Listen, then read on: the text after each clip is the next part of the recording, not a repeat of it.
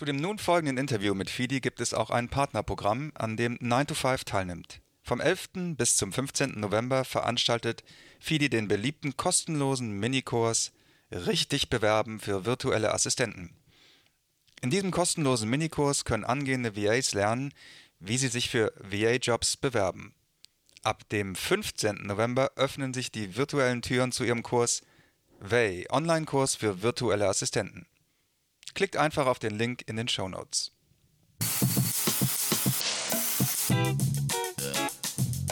Gute Geschäftsideen? Großartige Gesprächspartner? Gefährliches Halbwissen.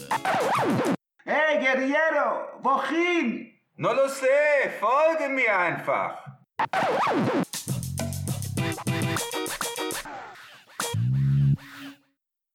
Hallo und willkommen zu einer neuen Episode des 9 to 5 Podcasts. Am Mikrofon wie immer der Ruben und mir gegenüber der Christian. Hallo zusammen. In der Episode Nebeneinkommen nach Feierabend haben wir euch den Zeithassel virtuelle Assistenz kurz vorgestellt. In der heutigen Episode haben wir noch einmal Fidi zu Gast. Wir haben mit ihr bereits über das House-Sitting gesprochen. Sie arbeitet bereits seit mehreren Jahren als VA, bietet Online-Kurse zu dem Thema an und coacht darüber hinaus auch noch andere VAs. Ja, herzlich willkommen, Fidi, zum zweiten Mal zu Gast im 9 to 5 Podcast. Wir haben mit Fidi ja bereits über das House-Sitting gesprochen. Ein sehr, sehr interessanter Podcast. Hört da auch auf jeden Fall nochmal rein. Heute widmen wir uns einem anderen Thema, nämlich dem Thema virtuelle Assistenz. Herzlich willkommen, Fidi. Ja, herzlichen Dank für die erneute Einladung zu eurem tollen Podcast. Ähm, ich bin euch sehr dankbar, dass ich heute über das oder über mein zweites Herzensthema, nämlich die virtuelle Assistenz sprechen darf. Und ja, ich freue mich auf eure Fragen. Super. Ja, steigen wir direkt ein. Also von außen betrachtet scheint VA ja einer der Top-Berufe der digitalen Nomaden zu sein. Ist das auch deine Erfahrung? Ja, das kann ich so bestätigen. Ähm, das hat einfach auch damit zu tun, dass ähm, fast jeder als virtuelle Assistenz durchstarten kann. Ähm, man nicht unbedingt fachliche Kompetenzen dafür braucht oder äh, gar ein Studium oder eine Ausbildung. Und von daher ist es äh, einer der Top-Berufe unter den digitalen Nomaden, ganz klar. Mhm. Ich frage jetzt mal ein bisschen ähm, provozierend. Ist ein VA etwas anderes als ein digitaler Sekretär? Ja und nein. es kommt ganz auf die, äh, auf die Service-Dienstleistung an, die der virtuelle Assistent oder die virtuelle Assistentin anbietet. Jetzt bist du ja auch VA, man, du coachst VA, aber wie sehen deine Tätigkeiten aus? Neben dem Coaching von VAs, äh, was sind deine Dienstleistungen, die du an den Mann bringst, wenn man das so sagen darf? Ja, ähm, meine Dienstleistung bzw. mein Dienstleistungsangebot hat sich ja mit den Jahren auch äh, geformt. Ähm, gestartet bin ich mit den klassischen Assistenzaufgaben, weil ich einfach auch aus dem Assistenzbereich, also beruflich aus dem Assistenzbereich komme. Und ich habe damals ähm, Anfang 2017 äh, klassische Dinge angeboten wie ähm, Korrektorat oder Recherche, Dateneingabe, ähm, Kundenservice, E-Mail-Service, solche Sachen. Ähm, weil ich einfach damals auch noch äh, ganz wenig Berührung mit, ähm, mit Online-Business hatte und ähm, jetzt mittlerweile nach knapp drei Jahren sieht mein Dienstleistungsangebot ähm, so aus, dass ich ähm, unterstützend äh, meine Kunden bei ihrem Online-Marketing begleite. Äh, ich baue Sales Funnels auf. Ich ähm, begleite oder unterstütze beim Aufbau und beim Verkauf von Online-Kursen. Ähm, genau, das sind so grob meine drei Bereiche, wo ich als äh, VA arbeite. Jetzt äh, muss ich ehrlich sagen, die Gebiete, die du gerade aufgeführt hast, also das würde nicht vermuten lassen, dass ein VA dahinter steckt. Das ist ja schon äh, etwas eine gehobenere Klasse, wenn man das so sagen darf. Also Sales Funnel äh, ist schon äh, eine große Sache, oder? Ja, das war halt einfach bei mir in den letzten drei Jahren Learning by Doing. Ich habe dann irgendwann in der Kundenarbeit ähm, festgestellt, was mir sehr, sehr gut gefällt. Ähm, als ich angefangen hatte, wusste ich natürlich noch nicht mal, was ein Sales Funnel ist, bin da aber dann einfach so reingewachsen und habe mich von Kunde zu Kunde gesteigert, habe auch selber dann natürlich, weil mich der Bereich extrem interessiert hat, dann auch mich äh, darin fortgebildet und weitergemacht.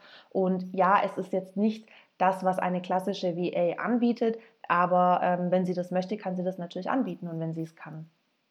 Womit man ja auch die äh, Frage von Christian beantwortet.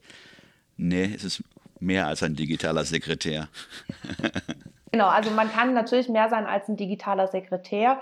Ähm, es gibt natürlich auch VAs, die sagen, ich bin ähm, persönliche Assistentin, eben auf virtueller Basis. Ja, dann übernimmt diese Person vielleicht auch mal irgendwie Geschenkebestellungen oder äh, die Buchung von privaten Reisen. Also das Schöne an der virtuellen Assistenz ist einfach, dass das ähm, ein unheimlich breit gefächertes äh, Gebiet ist, ähm, sowohl von den Kunden als auch natürlich vom Dienstleistungsangebot. Ist es denn typisch für VAs, dass die so Spezialisierungen haben, dass, dass was weiß ich, da gibt es einen VA, der ist, die ist die Excel-Expertin, dann gibt es einen VA, der ist der PowerPoint-Profi. Ist das typisch? Ähm, diese Frage kann ich so direkt nicht beantworten. Es ist ähm, typisch für die VAs, die schon länger dabei sind, jetzt schon ein paar Jahre das anbieten. Ähm, da kann man schon ähm, feststellen, dass sich solche VAs dann spezialisieren und äh, VAs, die eben noch ganz am Anfang stehen, so wie es mir damals auch ging und so ging es ja ganz vielen von äh, ganz vielen meiner Kolleginnen und Kollegen, dass am Anfang eben noch keine Spezialisierung vorliegt.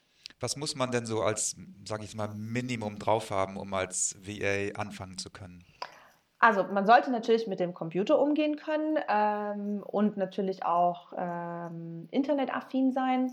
Ähm, und von den Soft Skills wär, ist es total wichtig, dass man eben äh, gut organisieren kann, gut den Überblick behalten kann, dass man verlässlich ist, dass man ähm, sich selbst sehr, sehr gut organisieren und managen kann, also Selbstdisziplin, ähm, dass man keine Scheu und keine Angst haben darf vor neuen Aufgaben, dass man eben ja auch immer lern- und wissbegierig ist und äh, verlässlich, hatte ich das schon gesagt? Ja, ich glaube schon. Verlässlich, verantwortungsbewusst. Im Prinzip eigentlich das, was man auch als klassische Assistenz im Büro ist äh, die rechte Hand vom Chef, die, die quasi alle Strippen zieht, alles im Überblick hat. Das ist so die klassische VA und das sollte man drauf haben.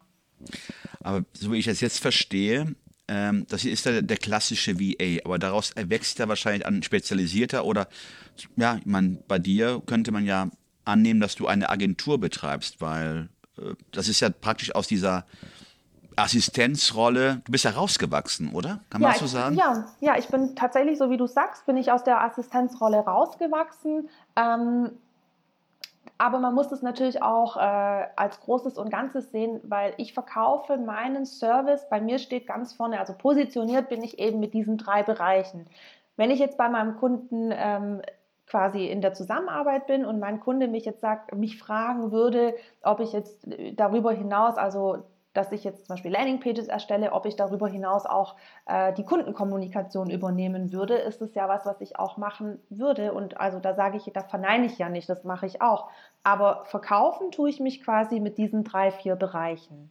Wenn jetzt jemand in diesem Bereich äh, anfangen möchte, ist ja die Frage, wie finde ich meine ersten Jobs? Ist das so eher traditionell, dass man sich um diese Jobs bewirbt oder ist es eher eher so ein Sog-Marketing, dass man Profile erstellt und dann darauf hofft, angefragt zu werden? Wie, wie kann man sich das vorstellen? Mhm.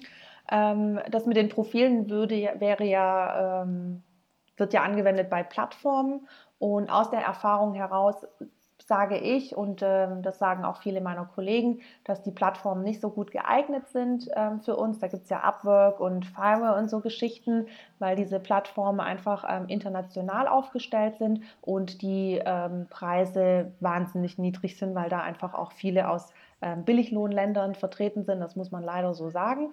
Deswegen ähm, empfehle ich diese Plattformen für Kundensuche nicht unbedingt. Das Beste, ähm, wenn man seine Kunden finden will, ist natürlich, dass man eine super Website hat und dann von Kunden selbst gefunden wird. Das ist natürlich das Ultimative der Kundenakquise. Aber ähm, was sich natürlich ähm, sehr bewährt hat, sind die sozialen Medien. Die virtuelle Assistenz ist ein Beruf im Internet, mit dem Internet online, wie man es jetzt bezeichnen möchte, digital. Und dazu muss man auf jeden Fall auch die sozialen Medien nutzen, genauso aber auch wie Xing und LinkedIn. Das sind ja auch soziale Medien, aber eben sehr businesslastig.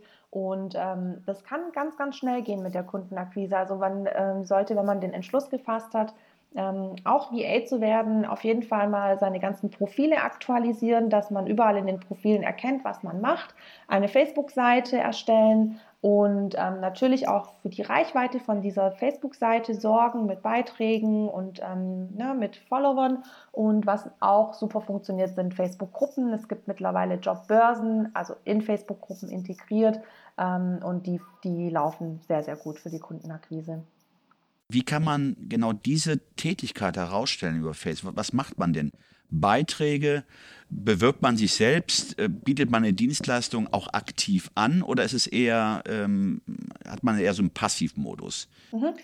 Ja, da habe ich einfach auch für die Frage ein ganz konkretes Beispiel. Also ich betreibe auch eine der größten kostenlosen Jobbörsen für VAs und Auftraggeber. Und ähm, das einzige Ziel dieser Gruppe ist, dass Auftraggeber ihre, ihre Positionen und ihre offenen Positionen oder Jobs posten wo sich dann VAs drauf ja ganz klassisch bewerben können, entweder über den Messenger oder über, per E-Mail ähm, oder virtuelle Assistenten in dieser Gruppe ähm, ihre freien Kapazitäten posten können oder ihre Spezialisierung oder einfach ihr Angebot. Und diese Gruppe umfasst jetzt äh, Stand heute fast äh, 4500 Mitglieder und da werden am Tag ungefähr mh, hm, schätzungsweise zwisch zwischen fünf und zehn Jobs gepostet und da muss man einfach dann selbst als VA aktiv werden und sich natürlich da bewerben. Und ähm, ja, so funktioniert es anhand von einem konkreten Beispiel. Könntest du mir sagen, wie, wie die Gruppe heißt? Oder ist das eine geschlossene Gruppe? Da muss man sich wahrscheinlich auch anmelden, oder? Ähm, man muss eine Mitgliedschaftsanfrage stellen, dann kommt man rein.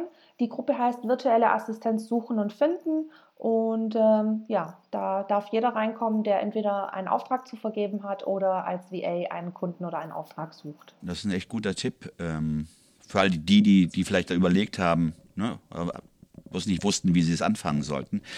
Auf jeden Fall werden wir äh, zu dieser Gruppe auch verlinken in unseren Show Notes. Das ist ja ein sehr interessanter Hinweis.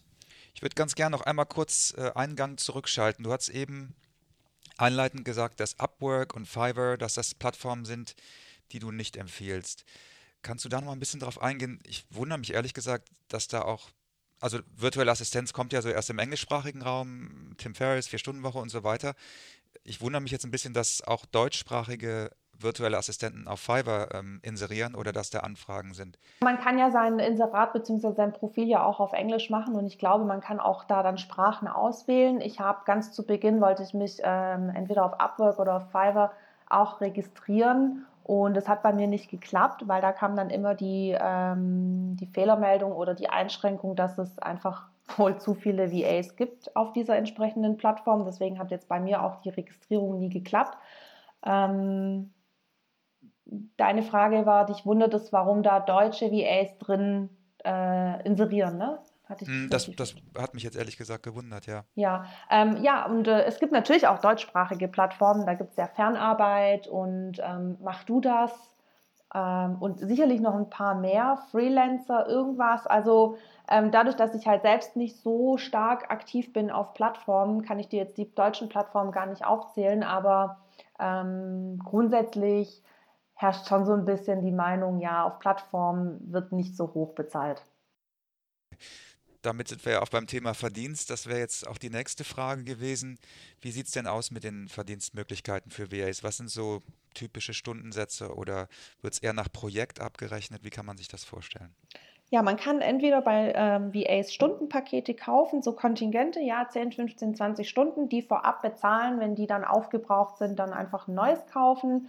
Ähm, es gibt VAs, wie zum Beispiel auch ich, ähm, die nur über Stundensätze abrechnen. Ähm, ich arbeite einen ganzen Monat für, für meinen Kunden und am Monatsende stelle ich meine Rechnung über die angefallenen Stunden. Und natürlich ist auch eine projektbezogene Bezahlung denkbar. Bei den Projekten kann ich jetzt natürlich nichts dazu sagen, welche Preise man ansetzen sollte. Aber bei den Stunden ist, beim Stundensatz ist es so, dass meine Kollegen und ich uns für angemessene Preise für VAs einsetzen. Ähm, wir unterliegen da so ein bisschen einem Kodex ähm, und wir möchten eigentlich keine Stundensätze unter 30 Euro für deutsche VAs ähm, sehen.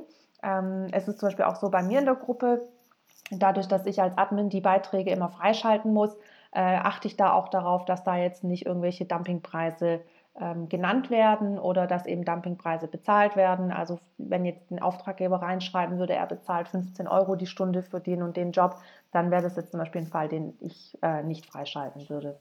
Mhm. Also das heißt, du musst die, die Beiträge oder diese Angebote oder auch Nachfragen, müsstest du freischalten? Ja, ich schalte die frei, weil ich möchte eine qualitativ hochwertige Gruppe haben, kein Spam und deswegen muss sich da jeder, der was inseriert, auch einfach gedulden, bis ich den Beitrag gelesen und freigegeben habe. Gut, mittlerweile 4000 Mitglieder, wenn ich mich recht entsinne. Ist ja schon. Das sind jetzt nicht nur VAs, die ihre Dienstleistung anbieten, sondern auch Auftraggeber. Genau, es ist ein Mix aus Auftraggebern und aus virtuellen Assistenten und beide Seiten dürfen inserieren. Äh, entweder einen konkreten Auftrag oder die, die Suche nach, nach einer VA oder eben äh, von Seiten äh, der VA ähm, eben freie Verfügbarkeiten, freie Kapazitäten oder ein Angebot oder was auch immer. Man kennt ja diese VAs aus den Ländern Philippinen, also aus dem englischsprachigen. Da hat man sich ja größtenteils VAs aus äh, von den Philippinen oder oder Indonesien bedient. Der Markt hier in Deutschland ist wahrscheinlich noch so in den Anfängen. Wie würdest du das dann einschätzen? Wie ist da die, äh, die, die Konkurrenzsituation? Ja, also der Markt an deutschen VAs, würde ich sagen, ist noch überschaubar. Aber ähm, der Trend geht natürlich schon nach oben, also extrem. Ähm, vor allem kann ich das halt eben auch anhand meiner Facebook-Gruppe ganz gut beobachten, denn die habe ich, also ich selbst habe ja im Januar 2017 gestartet und im Juli 2017, also sechs Monate später, habe ich ja schon die Gruppe gegründet. Und äh, weil mir einfach auch so ein bisschen die Plattform gefehlt hat für die, ja, um, um Auftraggeber und VAs ganz unkompliziert und einfach zusammenzubringen. Und ähm, ich merke einfach dadurch, dass ich das, ja, dass ich die Gruppe seit zwei Jahren habe, ähm, anhand der Mitgliederzahlen, wie das natürlich hochgeht. Und ähm, wenn jemand in die Gruppe möchte, dann bitte ich denjenigen auch, mir zwei, drei Eingangsfragen zu beantworten. Und eine der Fragen ist ähm, auch, ob derjenige ein Auftraggeber oder ein VA ist. Und da sehe ich, also es ist einfach, ja, wie soll ich sagen, es ist von zehn Anfragen, würde ich sagen, sind vier Auftraggeber und sechs ähm, VAs. Also es ist immer ein, leichter Überschuss an VAs. Ähm, aber das ist ja okay. Also Konkurrenz belebt ja das Geschäft. Ich habe absolut nichts gegen Konkurrenten und Mitbewerber oder Mitbewerberinnen. Aber der Trend ja, wächst und steigt. Es ist ein gesunder Wachstum, würde ich sagen. Und ähm, wenn ich vielleicht noch was dazu anmerken darf, weil ja viele sagen, ja, die Konkurrenz aus den Niedriglohnländern ist ja auch nicht nur Philippinen oder grundsätzlich nicht Asien, sondern eben auch Osteuropa. Wir haben da ähm, Georgien und ähm, es gibt ganz, ganz viele VAs eben aus Osteuropa, die auch deutschsprachige Dienstleistungen anbieten. Und ich werde auch oft gefragt, ob ich denn nicht Angst hätte, eben vor, diesen, äh, vor dieser Konkurrenz, weil die einfach auch mal für 3 Euro oder 2,50 Euro die Stunde arbeiten. Aber da bin ich ganz klar der Meinung, dass das eigentlich keine Gefahr ist für uns äh, deutsche VAs, weil einfach ähm, diese VAs aus ähm, Osteuropa und Asien niemals uns Experten ähm, ersetzen können. Also uns Muttersprachler kann einfach niemand ersetzen. Ja, und da braucht man auch wirklich keine Furcht haben vor äh, asiatischen oder osteuropäischen VAs. In dem Zusammenhang ganz kurz noch am Ende erwähnt, ähm, habe ich gerade in letzter Zeit erhalte ich sehr viele Anrufe von diesen Servicebüros, wo zum Teil Leute mit gebrochenem Deutsch ja versuchen mir nicht was anzudrehen, doch in, in großem Ja, aber äh, ihre Dienstleistung vorzustellen. Ich glaube, das geht dann genau in die Richtung, die du gerade beschrieben hast, dass äh, äh diese äh, ja, VAs aus diesen Billiglohnländern sicherlich keine Konkurrenz darstellen für gegenüber den Muttersprachler, der dann die Information besser rüberbringen kann, als ich sie bisher erfahren durfte. Ja, auf jeden Fall. Also das kann ich bestätigen. Gerade in der direkten Kundenansprache, äh, dialektfreies Sprechen zum Beispiel in, in Verkaufs- oder Akquisegesprächen ist das ja total wichtig. Und ich glaube, dass zum Beispiel ähm, ja, Programmierer beispielsweise ähm, viel mehr Probleme mit ähm, ja, indischen Konkurrenten haben, ähm, wie jetzt wir VAs. Also ich habe jetzt noch nie mitbekommen, dass mir jetzt eine VA aus Osteuropa oder aus Asien ähm, den Auftrag weggenommen hätte oder so. Also das habe ich wirklich noch nie mitbekommen. Hm. Gut, was dafür spricht, ist auch die Tatsache, dass du hier in Deutschland bist. Also gemeldet auch. Und äh, das gibt ja auch den Auftraggebern ein bisschen Sicherheit, was dann die Qualität der Dienstleistung vor allen Dingen, ja, dass äh, man erfüllt. Und ist, glaube ich, auch das Kultur Entschuldigung, ist, glaube ich, auch das kulturelle Verständnis, ne, dass man Es gibt ja diese, auch diese äh, Fernsehshows über ähm, die Callcenter in Indien, wo denen dann äh, den, den Indern dann beigebracht wird, welche Football- und Baseballmannschaften in Amerika gerade irgendwie wie gespielt haben. Das ist natürlich auch Komödienmaterial, aber ist natürlich wichtig, einen kulturellen Kontext auch zu haben. Ne? Absolut, absolut. Und da muss man natürlich auch sagen, wir Deutschen sind ja speziell in vielerlei Hinsicht. Und äh, natürlich muss man einen deutschen Kunden auch ganz anders ansprechen wie jetzt einen amerikanischen Kunden. Und ähm, im Prinzip kann das ja wirklich nur jemand, der selbst aus Deutschland kommt. Wie immer auch jetzt diesmal auch eine sehr informative Veranstaltung für mich zumindest auch. Vor allen Dingen auch erfahren zu dürfen, dass es da eine Gruppe gibt. Also von meiner Seite vielen, vielen Dank wiederum für deine Zeit, die du erübrigt hast. Ja, mal sehen, welche Themen uns denn in der Zukunft noch begegnen werden. Ja, also ich möchte mich auch bei euch beiden ganz herzlich bedanken. Äh, zum einen natürlich, dass ihr das Thema Hosting äh, auf den Tisch gebracht habt und ähm, jetzt natürlich heute über die virtuelle Assistenz sind ja beides Bereiche, wo ich mich auch persönlich dafür einsetze, dass ähm, das in Deutschland auch bekannter und beliebter wird. Und ähm, da habt ihr natürlich auch einen ganz tollen Beitrag dazu geleistet und da von meiner Seite aus einen ganz herzlichen Dank. Super. Bis bald. Bis bald. Ja, hoffentlich bis bald. Ciao. Tschüss. Ciao. Alle im Podcast erwähnten Ressourcen und Links findet ihr auf unserer Webseite 925.de. Das ist 9 wie Ja, die Zahl 2 und das englische 5 wie High Five. Also, sagt Nein zum Alltag und Ja zum Abenteuer.